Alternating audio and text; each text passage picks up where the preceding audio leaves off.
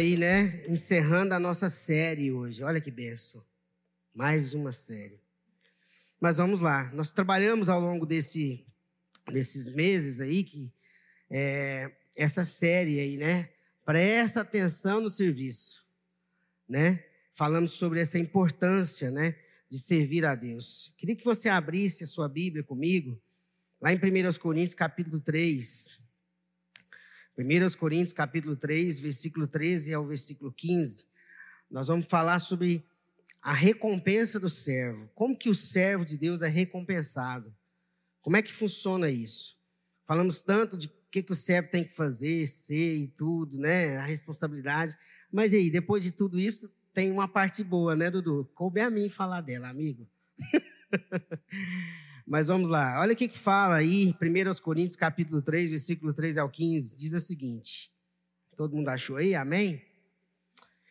No dia do juízo, porém, o fogo revelará que tipo de obra cada construtor realizou. E o fogo mostrará se a obra tem algum valor. Se ela sobreviver, o construtor receberá recompensa, galardão.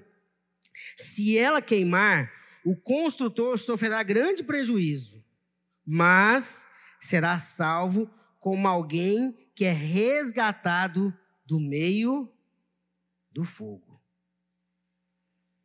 Me acompanhe em outra leitura.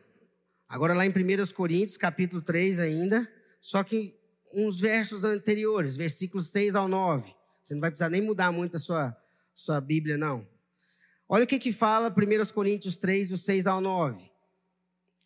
O apóstolo Paulo está falando né, nessa carta. Eu plantei, Apolo regou, mas o crescimento veio de quem? De Deus. De modo que nem o que planta é alguma coisa, nem o que rega, mas Deus quem dá o crescimento. Ora, o que planta e o que rega são um. E cada um receberá o seu galardão, segundo o seu próprio trabalho. Porque de Deus somos cooperadores, lavoura de Deus, edifício de Deus sois vós. Feche seus olhos, baixe sua cabeça. Não sei como é que você chegou aqui hoje. Mas eu queria que você, estando de casa ou aqui, ou de onde você estiver, que agora você deixasse o Senhor falar com você. Que o seu coração respira fundo para que você possa ter mesmo o seu foco naquilo que Deus vai falar conosco aqui. Amém? Pai, nós queremos te entregar o fim dessa série. Que essa palavra encontre os nossos corações e possa trazer sobre nós aquilo que está no teu coração. Que o Senhor comunique com o teu Espírito Santo nas nossas vidas, na nossa individualidade. Algo que só o Senhor pode fazer. E assim nós nos colocamos aqui como aquele servo que precisa ouvir o seu Senhor, para que o Senhor possa nos orientar em nome de Jesus. Amém. Hoje, no encerramento dessa série, mas eu queria fazer uma recapitalização dessa jornada que a gente fez. A gente viu o que é um servo, né? O servo ele precisa ser doador, o servo ele tem que ser altruísta, o servo ele tem que ter uma mentalidade específica para ser servo, ele tem que ter um perfil específico. Esse servo, na sua atuação, vai influenciar, vai falar com pessoas. E falamos também dos perigos de servir a Deus. Não é só mar de rosas, há perigos. Falamos das consequências de servir a Deus. E hoje, para a gente fechar, vamos falar um pouco sobre as recompensas de ser um servo. Mas eu queria falar antes disso uma frase que eu ouvi lá em 2003, muito tempo, quando eu entrei no seminário nós tínhamos algumas aulas e um dos professores era o pai daquele rapaz que está com o no ouvido, assim, ó, que está usando as câmeras aqui. E era meu professor, o pai do Paulinho, pastor Ailton. E o pastor falava coisa, ele mais alguns pastores. Serve quem serve. Serve quem? Repete comigo. Serve quem serve. Tem uma outra frase que eu gosto muito que fala assim: ó, quem não vive para servir, não serve para viver. Forte, né? Se você não está servindo ninguém, tem alguma coisa errada com você. Se você está servindo a sua esposa, ótimo. Se você está servindo a sua esposa, seus filhos, maravilhoso. Continua nesse, nesse serviço aí, se você está fazendo um grande papel na sociedade, meu irmão. Agora, se você consegue servir a esposa, os filhos, mais um pouco de gente, ou oh, aí, meu irmão, teteia, coisa boa. Mas vamos falar um pouco dos aspectos positivos, que a gente falou tanto de que tem que fazer, vamos, né? Servir, incontestavelmente, tem suas recompensas. E elas não são poucas, são numerosas. E quando nós pensamos nisso, nós nos sentimos assim motivados para prosseguir servindo. Porque se a gente só serve, serve, não tem, né, nada, nós não, nós não estamos servindo para receber algo, mas ao servir, Deus traz suas recompensas, traz bênçãos sobre nós. A Bíblia explica com muita clareza e ele fala, né, a Bíblia fala das recompensas, fala do galardão. Galardão e recompensa são similares. Nós não vamos falar aqui sobre fazer um estudo sobre o galardão, porque lá no seminário foi um mês falando só sobre isso. Então não vai dar.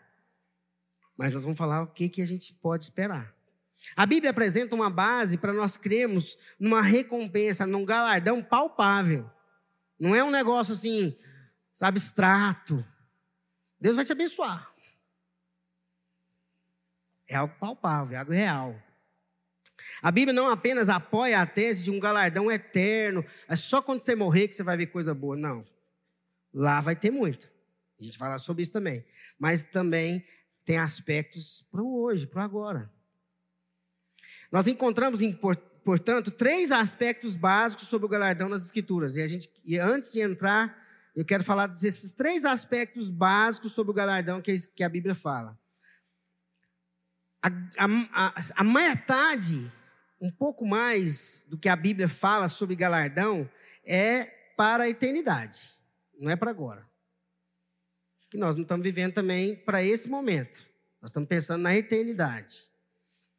Mas, não entenda mal, existem também galardões, recompensas aqui. Todos os galardões serão baseados na qualidade e não na quantidade. Observe uma coisa, abre sua Bíblia lá em primeiro, eu pedi para você deixar sua Bíblia aí, 1 Coríntios capítulo 3, do versículo 13 ao 14. Então, quando você estiver servindo a Deus, não fica pensando, não fica fazendo a contabilidade, não. Senhor, eu ajudei 10 pessoas hoje, eu quero 10 recompensas. Para com isso, pelo amor de Deus. Deus vai, Deus vai, vai a, a, Deus vai fazer um, um, um, o aferimento de Deus é na qualidade, não na quantidade. Amém? Olha o que, que diz 1 Coríntios 3, 13, 1 Coríntios 3, do 13 ao 14. Me enrolei, hein? 1 Coríntios 3, do 13 ao 14. No dia do juízo, porém, o fogo revelará que tipo de obra cada consultor realizou. E um fogo mostrará se a obra tem algum valor. Se ela sobreviver, o consultor receberá recompensa. Se ela queimar, o consultor sofrerá grande prejuízo. Mas será salvo como alguém que é resgatado no meio do fogo. Então Deus não vai fazer uma contabilidade de quantidade. Ele vai ver se a qualidade é, realmente é certa. Se aquilo que você fez é uma obra real, real, verdadeira. Porque senão, o cara pode chegar ao seu caso aí com 10 mulheres. Ele vai ganhar pela qualidade, pela quantidade. Ao invés de ter casado só com um e cuidado só dela, ser fiel a ela. Então Deus não está preocupado com a quantidade, é com a qualidade. Se você foi fiel, se você serviu com qualidade. Então se liberta. Tem gente que fica agoniada. Esses dias eu, eu, eu tenho acompanhado um jovem aqui que ele fica agoniado. Aí eu queria ter. Ele é um evangelista. Aí ele fica assim: eu queria evangelizar, eu queria evangelizar, eu queria evangelizar. Eu falei, foca em alguém, ora para alguém. Peça para Deus te mostrar alguém. Se você falar de Jesus para uma pessoa o ano inteiro, você fez mais do que a maior parte dos cristãos, diz, diz né, dito os cristãos na humanidade inteira, meu irmão. É sério? Eu falei, sério. Então foca em alguém. Foca numa pessoa. E terceira e último aspecto básico sobre galardão é que essas recompensas vão ser recebidas na vida eterna, não serão esquecidas. Então, se você está servindo a Deus, fazendo a obra, e aí você fala assim: será que Deus vai lembrar daquela viagem que eu fiz? Será que Deus vai lembrar que eu ajudei durante 10 anos uma família carente? Será que Deus não tem, será que não tem risco de ficar perdido no, né, no, no, no, no como é que chama lá? O lugar que, né? Nos arquivos lá, celestial. Meu irmão, não tem risco disso. A Bíblia fala e diz claramente nesses, nessas passagens que receberá galardão. Vai receber. Deus não acerta as contas no final do dia. Senta aí, como é que foi hoje? Você não fez nada? Ah, pelo amor de Deus. Deus não vai fazer isso com a gente. Que eu passei um mês inteiro agora sem ajudar quase ninguém, só os lá de casa. Todo mundo doente. Se eu fosse ficar preocupado com a quantidade, o que, que eu estava fazendo? Nossa, eu fiquei só em casa cuidando dos meninos, cuidando da mulher, doente, sendo cuidado. E aí? Não pude ir lá na, na Rotan nem um dia falar de Jesus para os irmãos lá. Não pude fazer, né? E aí, como é que faz? Aí você fica preocupado. Nem tampouco ele vai fechar o livro no final de cada um e vai esquecer esse livro do que você fez. Nós podemos estar certos, nós, meus irmãos, que no dia em que raiar a eternidade para toda a humanidade, ou só para você, porque às vezes a eternidade para você vai começar amanhã. Deus vai te chamar, vem, chega de você ficar aqui. E se for amanhã ou para todo mundo, não tenha dúvida, Ele vai saber tudo que você fez tudo que você serviu. Ele vai saber como que você serviu. Com qual motivação. Se é palha ou se é ouro. Amém? Então, por que, que nós podemos confiar que Deus vai nos recompensar, que Ele vai dar um galardão para a gente? O que, que segura isso? Por que, que eu posso ter essa convicção? Porque Deus nos deixou promessas. E as promessas que Ele deixou nos garante que Ele vai fazer isso. E ele não é homem como nós que mente, que engana. A promessa de Deus aos servos, alguém em algum, de algum momento, não sei quem foi esse é, irmão, mas ele fez um levantamento, sabe? Ele chegou a um número impressionante. Existem mais de 7.500 promessas de recompensas e bênçãos para a humanidade, ou para aquele que seguia o Senhor. Ele deixou na palavra dele. Entre essas, existem várias que são específicas só para quem serve a Deus. Só para quem serve. E eu e você, nós podemos pedir essas bênçãos para nós. Estamos servindo a Deus, estamos fazendo a obra. O Senhor me abençoa. Cuida da minha casa, cuida da minha vida, da minha saúde, dos meus filhos. Abre essa porta. Faz isso que é preciso. E vai. Só que é interessante isso. E é muito bom a gente falar para vocês aqui, olhando para Carol, porque quem já viveu num, num país igual ela e o John, um contexto de perseguição, onde a polícia já entrou na sua casa para te prender, e você pensa assim: poxa vida, eu estou aqui fazendo a obra de Deus, e o inimigo entra na minha casa, correndo risco de me prender, prender meus filhos. E às vezes você fica assim, poxa, eu estou aqui servindo a Deus e vem doença, vem isso, vem luta, falta um recurso. Peraí, Deus, mas, irmãos, o nosso trabalho não é em vão. O que você faz lá na sua casa, pela sua esposa, pelo seu filho, aquilo que você dedica lá no seu ambiente de trabalho, na sua profissão, que abençoa pessoas, não é em vão. Não é em vão. Não é em vão. E aí, essas promessas de Deus para os servos dele, falando de recompensas para nós, podem ser divididas em duas partes. Uma parte é são bênçãos e promessas, é o galardão que Deus vai dar para a gente pela fidelidade dele conosco. E a outra parte, ele vai dar bênçãos, recompensas, galardão, e é promessa dele para nós, porque nós somos fiéis a ele. Vocês estão entendendo? Então vai ter coisa boa que vai trazer vir de Deus, porque Ele é fiel a nós, mesmo quando nós não somos. E vai ter várias bênçãos, promessas, galardão que Ele vai dar para nós, porque a gente consegue ter fidelidade a Ele. Então, tá vendo? Tem coisa que é Ele que mantém, tem coisa que a gente consegue, mesmo na nossa incapacidade, mesmo na nossa inconstância. E eu queria falar dessas promessas que são relacionadas à fidelidade de Deus para a gente. A primeira coisa, eu quero mencionar aqui algumas promessas muito valiosas que Deus assegura para nossas vidas. E eu queria chamar você para lembrar essas promessas que Ele tem para você. A primeira está lá em Isaías 41, 10. Olha o que Deus está falando para você nessa noite. Isaías 41, 10. E eu quero ler isso com muita calma. Sem assoberbar. Porque é uma palavra de Deus, é uma promessa dele para a gente. Eu já vivi essas promessas. E algumas vezes eu peço até elas de novo. Olha o que, que Isaías 41, 10 fala. Não temas, porque eu sou contigo. Não te assombres, porque eu sou teu Deus.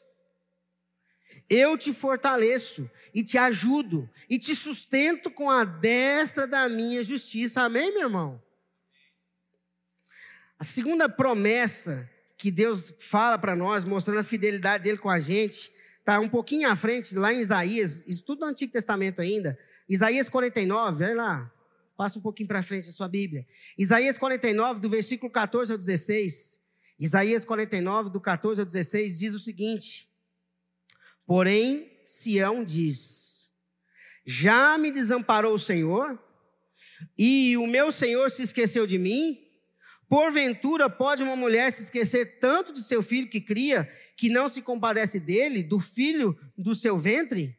Mas ainda que essa se esqueça dele, contudo eu não me esquecerei de ti. Eis que nas palmas das minhas mãos eu te gravei. Os teus muros estão continuamente diante de mim. Promessa do Senhor para você. Amém, minha irmã, meu irmão? Dá um amém aí, meu irmão. Vai um pouquinho mais para frente, no, no, Novo, no, Novo, Testamento, lá em 2 Coríntios, capítulo 4, do 16 ao 18. 2 Coríntios, capítulo 4, do 16 ao 18. Corre um pouquinho as páginas aí. Se você está com a Bíblia online, virtual, faz a mudança aí no aplicativo.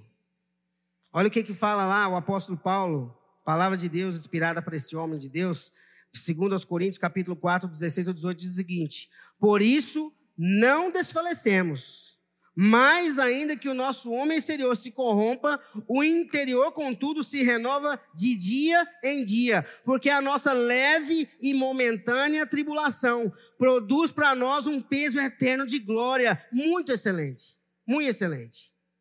Não atentando nós nas coisas que se veem, mas que não se veem, porque as que se veem são temporais, e as que não se veem são eternas. Dá um glória a Deus aí, minha irmã. Aquela luta brava, aquele negócio que não muda, é temporal, vai passar. É Deus te preparando. Filipenses 4,19, ainda o apóstolo Paulo, esse homem de Deus, fala o seguinte, numa promessa para nós, Filipenses 4,19. Você tem que sair daqui hoje, irmão, com sangue nos olhos, viu? Pelo amor de Deus, você vai sair daqui hoje assim, quem que eu vou servir? Filipenses 4,19 diz o seguinte: O meu Deus, segundo as suas riquezas, suprirá todas as vossas necessidades em glória, por Cristo Jesus. Amém? Todas. Se você está passando alguma necessidade, é porque você não está indo no lugar certo, na fonte certa. Hebreus 6, 10. Carta aos Hebreus, capítulo 6, versículo 10. Olha o que, que diz. Porque Deus não é injusto para se esquecer da vossa obra e do trabalho, do amor que para com seu nome mostrastes, enquanto servistes aos santos e ainda servis. Amém, minha irmã? Ele não é injusto para esquecer. Ele sabe quando você está servindo. Se você não está, procura mudar. E aí agora eu quero falar de uma outra realidade. A gente viu quais são as promessas dele para a gente, da fidelidade. E nós, quais são é, as bênçãos e promessas que nós vamos receber quando nós somos fiéis a Ele. Vamos comigo fazer um, um passeio novamente? 1 Coríntios 15. 1 Coríntios, capítulo 15, versículo 58. A Bíblia tem muitos textos, muitas passagens que falam dessa fidelidade para com Deus. Eu vou falar só três. Elas são suficientes. 1 Coríntios, capítulo 15, versículo 58. 1 Coríntios 15, 58. Olha o que que fala. Portanto, meus amados irmãos, sede firmes e constantes, sempre abundantes na obra do Senhor, sabendo que o vosso trabalho não é desperdiçado no Senhor. Se você está em crise, achando que não está valendo a pena aquilo que você está fazendo, é porque talvez está fazendo para você mesmo ou para os outros. Aí eu te fazer um convite. Comece a fazer aquilo que Deus te colocou para fazer, não para você, e não para alguém, mas para Deus. E aí, esse segundo texto, eu queria citá-lo, lembrando do meu amigo Rafa, que ama esse texto, está lá em Gálatas 6. Gálatas capítulo 6, versículo 9 até o versículo 10. Pastor Rafael, meu amigo, está lá em Portugal, agora na Inglaterra, está lá com os irmãos lá agora, né, dias. Palavra de Deus lá na carta aos Gálatas diz o seguinte: Não nos cansemos de fazer o bem, porque a seu tempo ceifaremos, se não houvermos desfalecido. Então, enquanto temos tempo, façamos o bem a todos, mas principalmente aos da família da fé. Não se canse de fazer o bem. Ah, mas ninguém aqui na minha empresa está preocupado com nada. Você é o diferente aí, meu irmão, minha irmã. Você foi chamado para ser o diferente, para nadar contra a maré. O furacão está indo para lá, você é o, a pedra firme contra tudo, contra o sistema. E por último, última passagem que fala das promessas que são relacionadas à nossa fidelidade a Deus, está lá em Efésios capítulo 6, do versículo 7 ao versículo 8 diz o seguinte, Efésios capítulo 6, do versículo 7 ao versículo 8. Amém? Servindo de boa vontade, como ao Senhor, e não como aos homens, sabendo que cada um receberá do Senhor todo o bem que fizer, seja servo, seja livre. Amém? É interessante que a gente vê então, que há dois movimentos de recompensa. Um é de Deus para nós, porque Ele é fiel e Ele vai cumprir.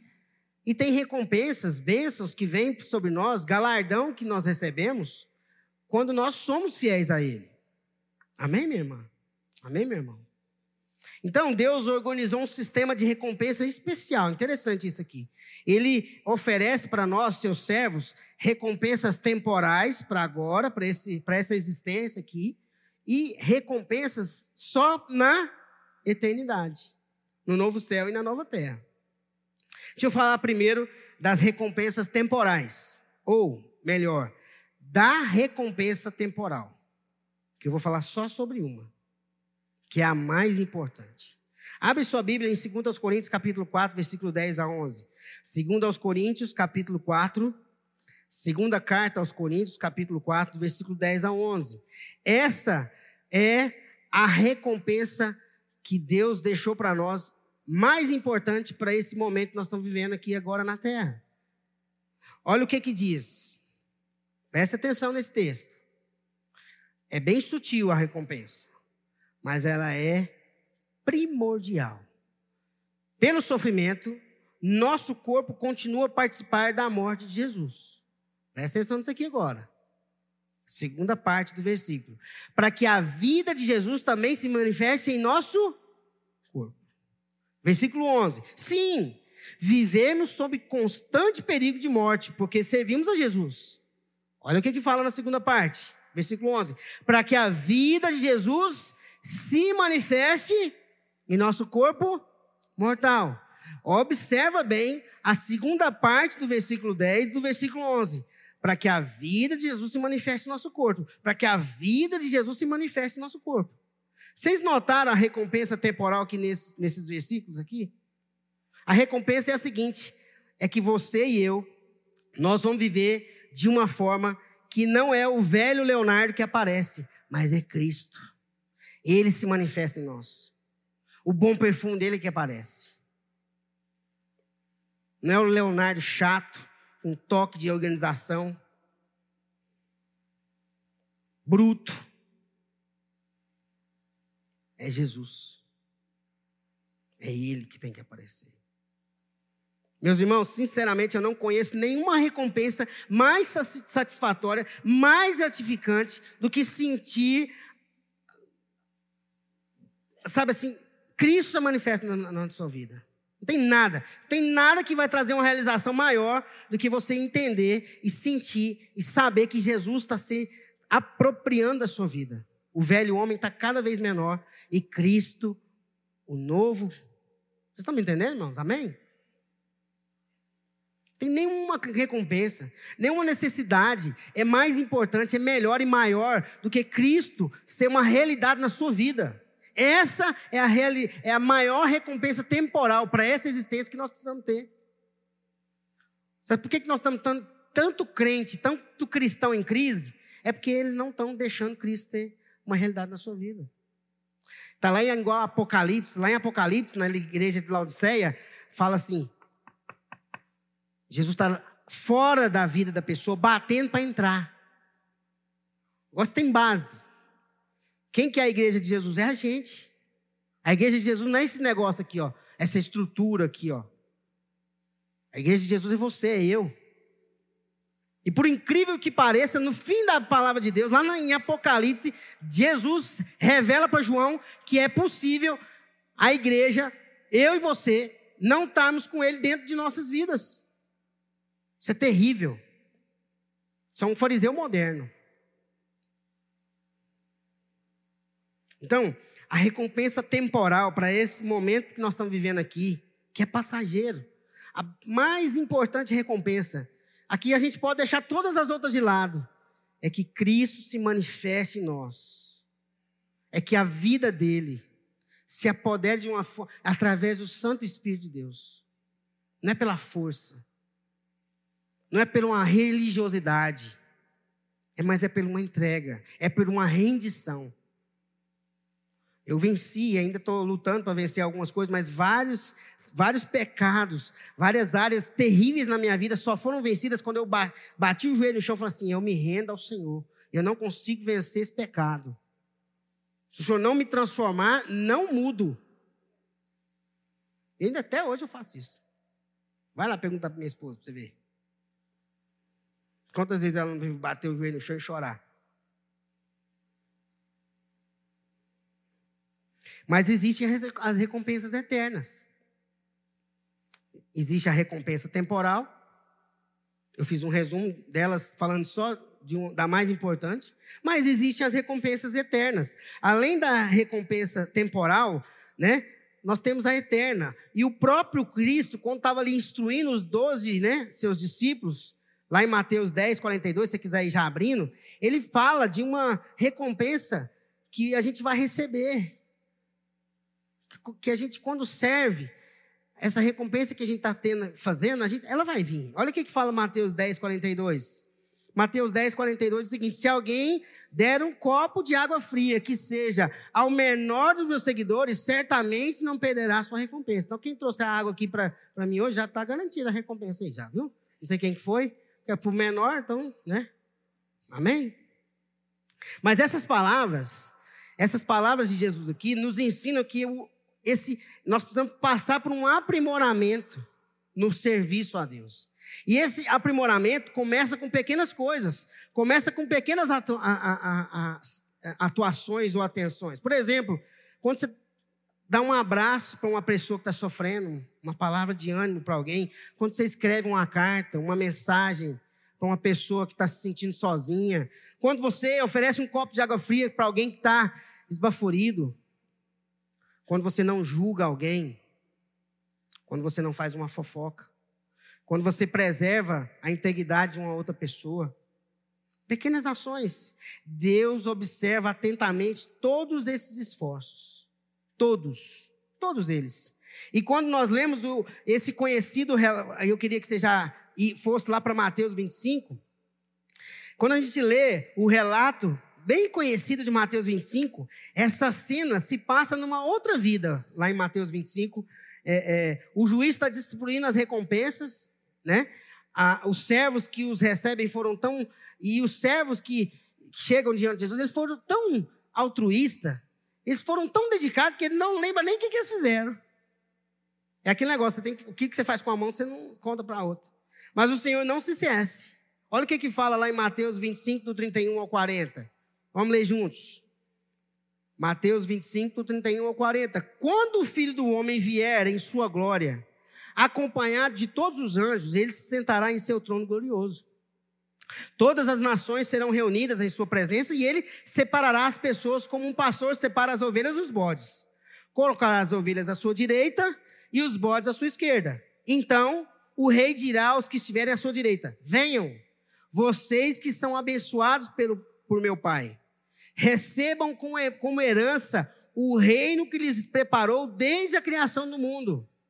Pois tive fome e vocês me deram de comer, tive sede e me deram de beber, era estrangeiro e me convidaram para sua casa, estava nu e me vestiram, estava doente e cuidaram de mim, estava na prisão e me visitaram. Então os justos responderão: Senhor, quando foi que vimos o faminto e lhe demos de comer, ou o sedento e lhe demos de beber? Ou como o estrangeiro e o convidamos para nossa casa? Ou o nu e o vestimos? Quando foi que o vimos doente ou na prisão e o, e, e o visitamos? E o rei dirá: Eu lhes digo a verdade. Quando fizeram isso ao menor dentre os meus irmãos, foi a mim que o fizeram. Não precisa nem de explicação. Mas eu queria propor, propor para vocês aqui, para a gente ir caminhando para encerrar, duas aplicações só. Duas coisas para a gente pensar. Que é, na verdade, também incentivo para você que quer ser servo de Deus. Primeiro, todo ato ou atitude de serviço, seja ele grande ou pequeno, será lembrado por Deus. Então, faça sem fazer conta. Fica contabilizando, não. Se livre, se livre disso. Fica preocupado com um like, não. Ixi, eu tive pouca curtida. Pelo amor de Deus. Eu, eu, no começo eu errei, eu, tenho que confessar. Eu lembro que quando eu estava começando a, a, a, fé, tinha um caderninho que eu anotava os tempos que eu fazia. Aí Deus falou assim: Deus virou para mim e falou assim: Você quer que eu te pague por isso? e eu peguei o caderno e joguei fora. Segunda coisa, ele observa com muito interesse o coração do servo. Ele sabe do amor e da motivação das nossas ações. A igreja que vai impactar o mundo não é a que você está indo, mas é a que você está sendo igreja. Não fique esperando uma igreja impactante, seja essa igreja. Para terminar, eu queria falar o seguinte: a arte de servir que tem um, é um, tem um dom de servir também. Viu? Tem gente que tem essa. É, tem gente que faz isso assim, naturalmente. É praticada por poucas pessoas e dominada por pouquíssimas pessoas. E é mesmo muito difícil a gente cultivar um coração de servo no meio desse mundo caótico, no mundo tão cheio de egoísmo, as pessoas tão hedonistas, tão narcisistas, tão individualistas. E a maior tragédia de uma existência é uma mentalidade independente, autossuficiente, que se rege pela lei da vitória do mais forte. Essa aqui é uma existência. Eu tenho dó. Tenho dó. E ao contemplar, quando a gente olha o mundo e nós vemos é, é, muita. A gente não vê esperança quando a gente olha para o mundo de que isso vai mudar, de que o mundo vai se tornar um mundo melhor. Quem pensa isso, eu não sei, viu? É. Embora isso possa parecer terrível, a verdade é que nós estamos num curso de colisão, nadando contra a maré, se a gente quer servir a Deus. A sensação que a gente tem é que nunca a conta fecha. E não fecha mesmo, não, meu irmão.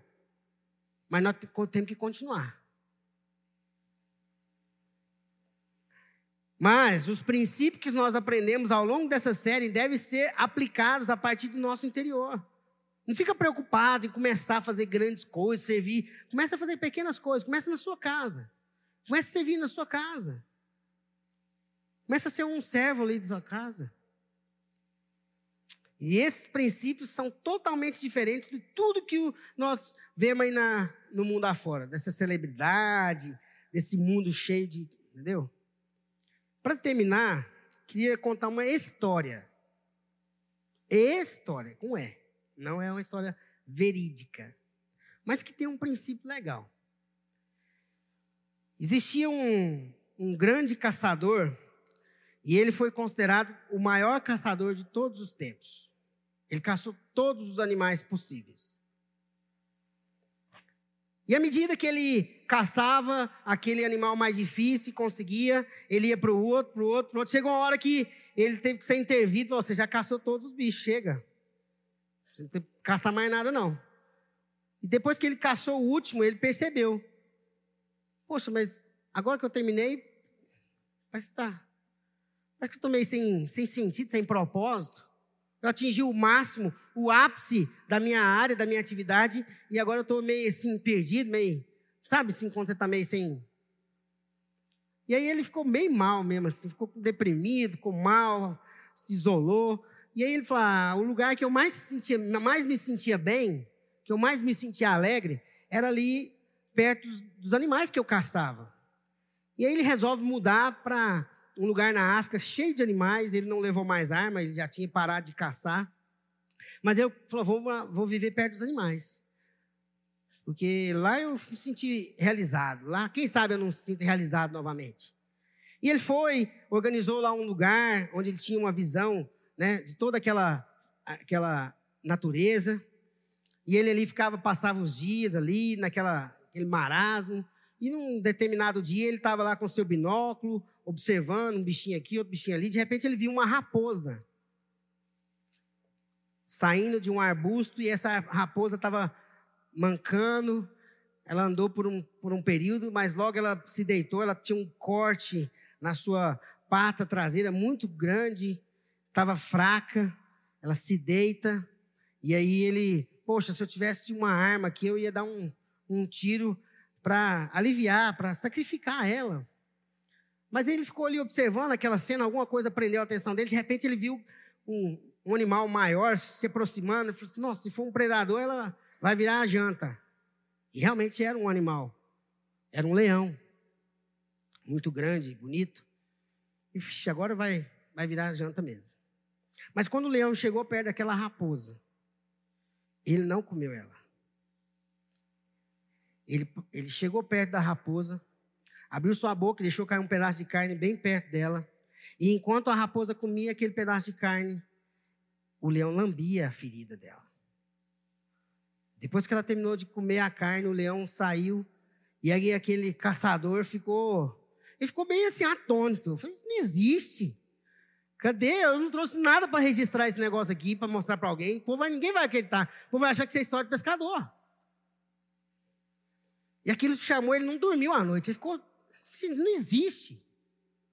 No outro dia de manhã ele acordou, já foi, será que ela está viva ainda? Ficou ali observando ela, já tinha conseguido ficar mais sentadinha, né? E no, me, no mesmo horário o leão voltou, outro pedacinho de carne, lambeu a ferida. falei, isso não existe, não tem lógica. Isso por mais três dias, até que a raposa conseguiu se levantar, teve força e os dois saíram pela mata juntos. Falei, meu Deus, isso não existe. Eu vou fazer um estudo, eu já sei. Eu vou fazer o seguinte: eu vou fazer igual. Se, se os animais irracionais faz isso, eu, com a gente vai. Eu, eu, vou, eu vou fazer o seguinte: eu vou escolher um grande centro urbano. Ele foi para um centro urbano bem movimentado, escolheu uma praça, né? Sentou, né? Pôs uma roupa mais velha. Vou ficar aqui porque a, o pessoal vai cuidar de mim igual lá. Passou um dia nada, segundo dia nada, terceiro dia ganhou água, água da chuva. Lá pela final da primeira semana ali, que ele já estava ali, ele indignado, ele vira para Deus e fala: Senhor, será que o senhor existe mesmo? O que, que é aquele negócio que eu vi lá na floresta e agora eu estou aqui, um monte de gente, né? Eu estou num lugar cheio de gente, tem uma faculdade aqui do lado, tem um hospital ali, tem, tem isso, tem aquilo, mas ninguém nem olhou para mim. Ninguém teve a capacidade de perguntar se eu estou bem. Pelo contrário, viraram as costas para mim. Indignado, ele estava indignado, ele estava furioso. E aí, quando ele, já cansado de falar com Deus, Deus resolveu falar com ele. E aí, Deus fez uma, apenas uma fala para ele: assim, Quem disse que eu te chamei para ser raposa? Eu te chamei para ser um leão, para servir, para cuidar. Muitas vezes a gente está procurando uma resposta e a gente está tendo um, uma outra direção. Se você é servo de Deus, você foi chamado para servir, para fazer diferença. E quando a gente faz a diferença, Deus recompensa a gente. Eu queria que você baixasse sua cabeça, fechasse seus olhos. Eu quero orar com você. Queria orar com todos, né? Inclusive os que estão de forma remota. Depois a gente vai orar com quem está aqui. Mas eu queria que você, depois de ter tido a oportunidade de ter passado por essa série, quem participou, pensasse um pouco como é que você está servindo a Deus. Talvez você não está servindo a Deus. Talvez Deus quer que você seja um servo de Deus. Deus está te chamando para servir Ele e não para buscar algo dele. Deus nunca quis que a gente ficasse refém de coisas ou de necessidades. Mas Deus sempre nos chamou para sermos servos, cooperadores dele. Ele quer que a gente coopere com ele. A palavra de Deus diz que grande é a obra, mas poucos são os trabalhadores. São poucas pessoas que estão dispostas a servir. A maioria das pessoas estão tão preocupadas consigo mesmas. E a nossa maior crise hoje na humanidade é a crise de ansiedade, a depressão, que por muitas, muitos, em muitos casos, é porque a pessoa está tão em si mesmada, está tão focada em tanta coisa em si, e está deixando de olhar para aquilo que Deus está mostrando. E a ansiedade é porque você está querendo tanto algo para você mesmo, só para você, e às vezes você está perdendo a oportunidade de ver coisas maiores, de viver coisas maiores. Deus te chama para servir. Se você quer servir a Deus, se você quer colocar sua vida à disposição dele, para servi-lo, não sei como, nem que jeito, não sei, mas se você tem ouviu essa palavra e Deus falou com você, porque você é para ser um servo dele, eu queria que você ficasse de pé. Ficasse aí de pé. Deus não chama a gente para ficar assistindo o reino dele. Deus chama pessoas para servir no reino dele. Se você quer servir o reino de Deus, ser mais um servo de Deus e ter a oportunidade de viver e receber as recompensas, não porque você quer só o que ele pode dar, mas porque você é um servo e ele cuida dos seus servos, fique de pé. Coloque seu coração diante de Deus e fala: Senhor, eis-me aqui. Eu quero ser um servo. Eu quero servir. Eu quero servir. Pai, nós queremos servir o Senhor. O Senhor nos colocou em lugares diferentes, em áreas de atuação profissional diferente. Cada um aqui, ó Deus, mora num lugar. Cada um aqui, ó Deus, foi colocado numa família diferente. E isso não é por acaso, é porque o Senhor precisa de muita gente em muitos lugares. O Senhor quer médicos, o Senhor quer professores, o Senhor quer estudantes, o Senhor quer empresários, o Senhor quer gente que cuida de áreas simples da sociedade, mas o Senhor quer gente que está disposto a te servir aonde ela estiver. Gente que não fica olhando para o umbigo, olhando para si mesmo. Gente que olha para o céu, olha para o Autor, olha para Cristo e procura ser igual a Ele, e procura servir como Ele, amar como Ele. Gente que não se preocupa em só querer as coisas que são necessárias mas procura no Senhor a vida que o Senhor tem. Pai, nós queremos te pedir perdão, porque muitas vezes nós estamos indo até o Senhor só por coisas. Tem misericórdia de nós, Pai. Que nós possamos te buscar mais para ouvir o que o Senhor quer, para ouvir a direção que o Senhor tem, do que para falar para o Senhor só aquilo que a gente tem, ou aquilo que a gente quer, ou aquilo que a gente precisa, ou aquilo que não está bom, ou aquilo que está ruim. Nos ajuda a confiar mais em Ti, Pai. Nos ajuda a confiar mais que o Senhor está cuidando. Oh, Pai, tem misericórdia de nós. Leva-nos a um lugar diferente. Tira de nós essa religiosidade. Oh, Pai, em nome de Jesus, que nós possamos servir ao Senhor sem preocupar. Servir com alegria, com motivação, não para as pessoas verem, não para fazer uma selfie, não para ter like, mas para que as pessoas possam receber a parte que o Senhor tem para elas. Que o Teu Espírito Santo nos capacite, nos preencha, nos dê condição de viver essa realidade. Vem, Santo Espírito de Deus, quebra as barreiras, quebra as correntes, os grilhões, as fortalezas espirituais que impedem os irmãos aqui de servir o Senhor. Cura quem está na depressão, quem está na ansiedade. Restaura aqueles que estão vivendo, ó Deus, num, num calabouço, ó Deus, de isolamento, para viver uma vida de propósito, com realidade, um servo de Deus. E o Senhor não precisa de gente preparada. O Senhor não precisa de gente que está com a vida perfeita. O Senhor precisa apenas de gente com disposição. E é isso que a gente quer. Traz disposição nos nossos corações. Disposição para te servir. Em nome de Jesus. Em nome de Jesus.